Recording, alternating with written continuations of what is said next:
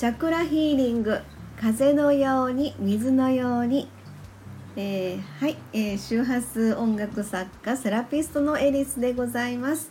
本日も名古屋サロンからの、えーご案内でございますが、えーなんと久しぶりのエリスと社長シリーズで、えーご案内しようと思っております。松崎社長。はい、松崎です。よろしくお願いします。お願いします。なんてお願いいたします。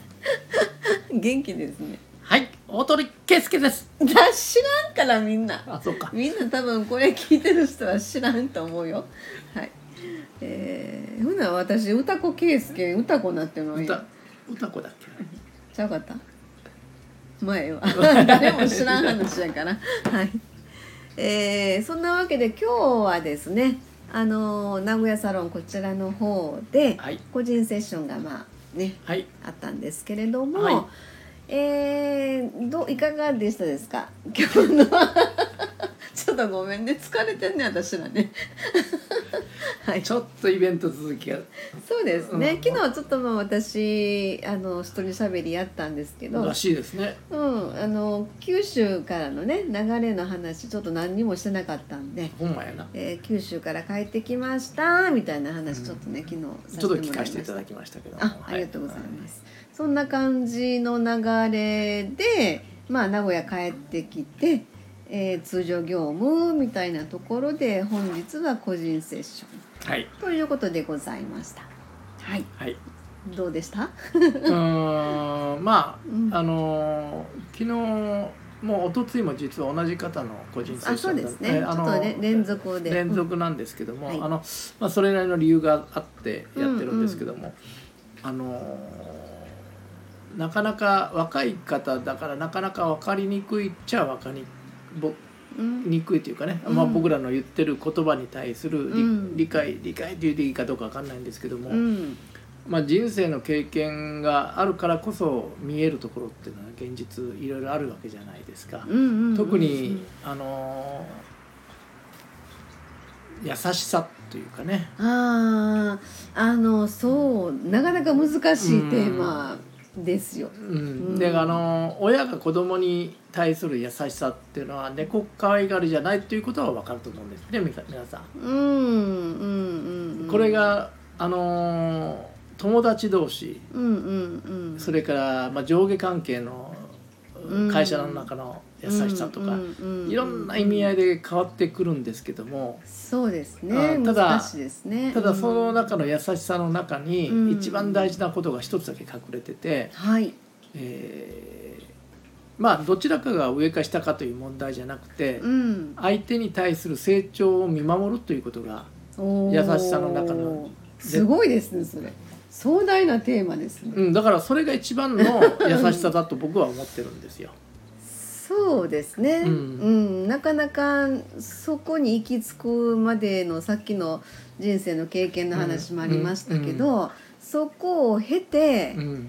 えーそこにまあ見見守るというところに行き着くのかなってそうなんですよだからあ思うんですけどのある程度の年齢っていうかな30代40代まあ20代も含めてですけどもその成長をこう期待という言い方じゃちょっと違うんですけども見守っていくというのも一つの大きな優しさのテーマうん。とはなるんですけどもうん。どうしても人間ってエゴやうん。そういう自分の中の自信の押し売りみたいなところが出てくるんでそれがうん、それが優しさと思ってしまうことによってうん友倒れする場合もあるんですよね。うん。あのある条件によってはね、うんそのうんどん底に落ちた人を引き上げようとか、そういう状況になって優しさになってくると自分も一緒にどん底に落ちてしまうというためあーそうにいう意味の友倒れね、倒れもありえますから、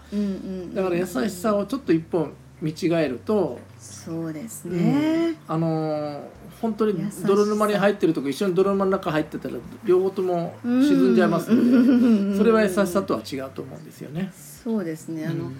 ちょっと違うかもしれないですけどん。例えば、あのーすごくねうん。親親切心っていうのがまたちょっと違うかもしれないけど、あのあご丁寧にありがとうございますっていうぐらいにもう本当に親切丁寧に説明してくださる方がいるんですよ。で、あのうん例えば何か物を買いに行ったりとかね。はいはいはいはい。そういう店員さんとかね。うん。で全く知らん人でも道を聞いた時に、もう今節丁寧に案内して「あうんうん僕一緒に行きましょうか。ちょうどそっちの方向行くんですよ」って思った時、めっちゃこの人優しいと思うんですけどそれとはちょっと違う話ですよね今の優しさいや一緒だと思いいますよ。あ本当、うん。あだからその「あ僕一緒に行きましょうか」って言うてくれる人のその人の人生観とか、うん。その人の環境これまでの生きてきた環境のこととか、うん。その人の人となりみたいな感じが出てきますよね。そういうのって。例えば一緒に行きましょうか行きますっていう下心があった場合とかそ それは優しさとは違います。それは全然違うんです犯罪になりかねいないみたいな。やいやその下心違うじゃああのおだちんちょうだいみたいなね。ああでね例えばね、うん。それは例えば日本だったら、うんそういうこと起きえないんだけども海外だったらおだちんちょうだいという優しさがあるわけですよ。えおだちんちょうだいって優しさ？そうそうそうそうあんたを襲ってないでしょっていう、えええ？ー強盗してないよっていう。私はあなたを脅かあのここで金出せとは言ってないって。言ってえうん。あのなんていうかなここまで連れてきたんだから、うん。おだちんとしてチップちょうだいっていう感じだよね。ああそれ海外ではもしか普通のようへ下手するとね。え変なところ連れて行かれて、うん。身ぐるみ剥がされたりってことはありえるわああそれは、うん、そっちの言い分としてはうん、それが優しさなんだよっていう。そういうことですそういうこちょっとめっちゃ複雑になってきましたね、とうん、そうそうだから日本の場合では 優しさの複雑さ。そうそうだからあとはそのか海外の人が日本に来てそういうふうにしてしてくれることがものすごく身にしみるっていうわけですよ。そのレベルが違いすぎるという民度が違いすぎるという感覚そうですね。違うわけじゃないです。ところが日本人の僕たちにとってはそれは、うんまあ当たり前とは言いませんけども、うん。あありがとうございますというふうなおお礼で済ますことが可能なわけじゃないですか、うんうんうんうんうんそれはそれぞれ育った環境が違うから何とも言えないんですけども。その時のね、うん。例えば僕一緒に行ってあげましょうかって言い張った人が、えーそれがまあなんていうのかな。か完結うん完結じゃないな。まあその目的地までね、うんうん。一緒に行きはって、うんうん。ありがとうございます。もう本当助かりましたわーって親切にしていただいてありがとうございますって言うでしょ、うん。相手の方はどういう気持ちになりはるんやだからそれをややりき達成感達成感だったりとか、うんうんうん。まあ喜んでもらえて嬉しかったとか、うんうんうん。まあ、いろんな感情はでその人の生活環境によっても全然違うでしょうからうんうんうんうん。それは何とも言いませんけども嫌な気にはならないと。その時にね、うん、してあげたっていう風な気持ち。ありある方ももちろんいます。そこら辺がね、うん。そこら辺がそのあのー優しさに対してのその人の感じ方っていうのがだからそこまでね難しいよね。そこまでは、うん。あのボランティアも僕前話してたのボランティアもその時も同じですよ。うん。それしてあげたということを自分のそのなるほどね。うんマウントを取ったような、マウントか。うん。うんマウント取ねったか、あの感情になってしまうことによって、うん。そのその人のえ生きてきた生活の環境によって、ね。によってうん。大きく左右されるじゃないですか。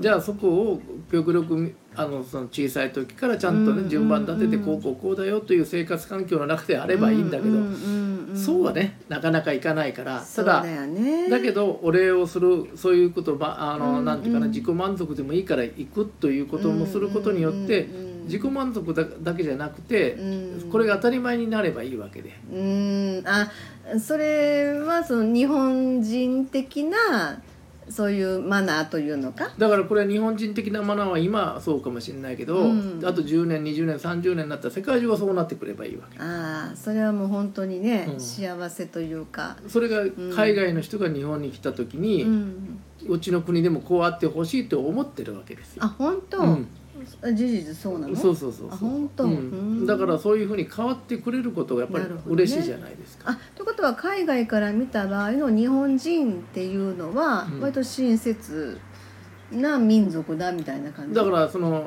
彼らから言うその,、その民度という考え方からすると、うんうん、その度が過ぎた親切と思ってるんですよ、あそういうこと、うん、だけど度は過ぎてないんですよ。日本人からすればね。そうそうそうそうだから昔だ,、え。ーま昔だったらね。一昔だったらうん。一昔は二昔ぐらい前だったらどっか道教えてもらうとするじゃない、うんうんすいませんってこんなもんしかありませんけどってちょっとね、うんうんうんまあ大阪で言うとアメちゃんを預けてあげて アメちゃん。そうアメちゃん預けてあげにちゃんをつけるという、うん。そういうそのもものでまあお金で渡すことはないんですけども まあまあね、うん、ものでね、ありがとうございます。ちょっと待って、これ買って、持ってってって、その辺のまんじゅう買ってきて渡す時もある あってたじゃないですか。まああーそうやね、ううんそれはね、うん。あの両隣がみんな、あの家族家族ぐるみみたいな付き合い方で、だけどしろあの知らないそういう時代ねやね。何も知らなくても、うん。そこまで連れてくれたんだから、そうやね。あなたの親切に対してこのこんなもんでもつまらんもんだけど、うんうんうんうん。つまらんもんはいらんとは言わずにもらうじゃないですか。あのー赤井秀和さんの引っ越しの CM でおばあちゃんをおぶ負って階段上がっていくみたいな感じの あの親切にしていただいてありがとう、重たいですよ みたいな感じやね。あれやね。ああ日本人はああいうだから印象があるわけ。だから困った人を助けてあげたいというど。感情は持ってるんですよね。うん。だけど海外の人から見たらそれ自己満だろうとかいろいろ言うてるけども、うん。あそうなんだ。うん、そうそう。だけどそれは自己満だけの人ももちろんおられますけども、うん基本困ってる人に対して助けてあげようという気持ちを皆さん持ってるんですよ。そうですね、ねさっきのあの成あ成長を見守るっていう話ですけど、うんうん。えーそれこそチャクラでいう、うん。第4チャクラっていうのが、まあ、愛の周波数、うんうえーチャクラ第4チャクラっていうのでそれこそ、えーそのハートチャクラの成長解放そこの学びっていうことに対しては、愛を持って手放すっていう言い方をするんですが、うんうんそれはどう思います？うん必要だと思いますよ。あうんそれはそれはね、うん。あのー社会がどんな風に変わっていこうと民度が高くなっていこうと、生活環境まああの、うん。本来はその貧富の差がないようにしなきゃいけないんだろうけども現実どうしてもそれが抜けきれない社会構造だから、まあその貧しいから諦めるとか言うんじゃなくて貧しいからど根性を見せてひっくり返してやろうというそのバイタリティのあるうん考え方っていうのも必要なわけじゃないですか。でそういう中でうん。その愛を持って手放すというのはね、常に必要なことではある。ただ、うんうんあの愛を持って手放すというのは手のいいあの手切れじゃないというふうに思っちゃうかもしれないけども、あそうなんだ。うんうん、だけどあのちゃんと自分の中で解釈してほしいのは、縁を切るという意味とは違ってるということなんですよ。ね。縁を切るというのはもう自分からも二度と会うかこの野郎というスタイルじゃないですか。まあそうだよね、うん。だけどタイミングですよね。だけどその時のお互いのステージが違ったりとか環境が違ってくるとどうしても波長が合わないんだからどちらかが波長があって生活環境も同じになってきた時にまた会うかもしれないわけ。です。そうですね。その時にはうん。ものすごく太い絆となってうんお互いに支え合うことができるわけですよ。でそのまではその、えっと、寄り添うことはないかもしれないけども、うんうん。縁は切れたわけじゃないという意識を常に持っておくことが大事であって、うん、あのーそうですね。あの愛を持って手放すって要は結局その相手に対してえさっきの成長っていうこともそうなんですけど、その第四チャクラのよも最も基本というのが最も大事に、うんとされてるところはその愛っていうのを自分に向けての愛っていうのがうん。自己愛、えー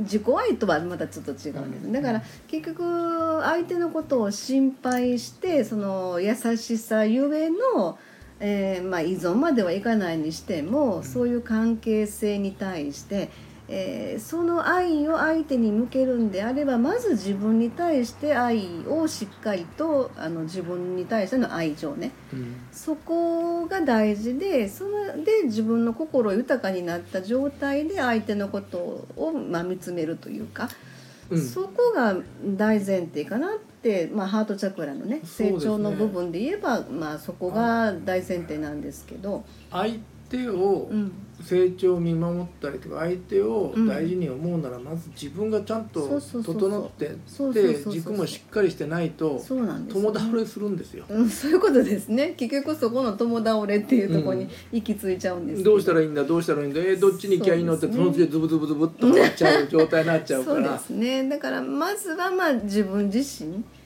がしっかりと愛情で満たされるというかそこのベースっていうのがやっぱり一番大事なのかな、その上であの相手に対してもあのやっぱり愛で包む愛で包むイコールまあ可愛い子には旅をさせろとはまた違うかわからないですけど、うん。まあ、あの愛を持って手放すっていうのは結局その人自身があの魂の成長していくための、えーその人自身が自分の足で歩いていくっていうところのやっぱり成長を見守るっていうのは愛を持って手放すっていうのが、うん、大事なのかなっていうのがハートチャクラの一つの学びにはなるんですけどね。そうですね。はい。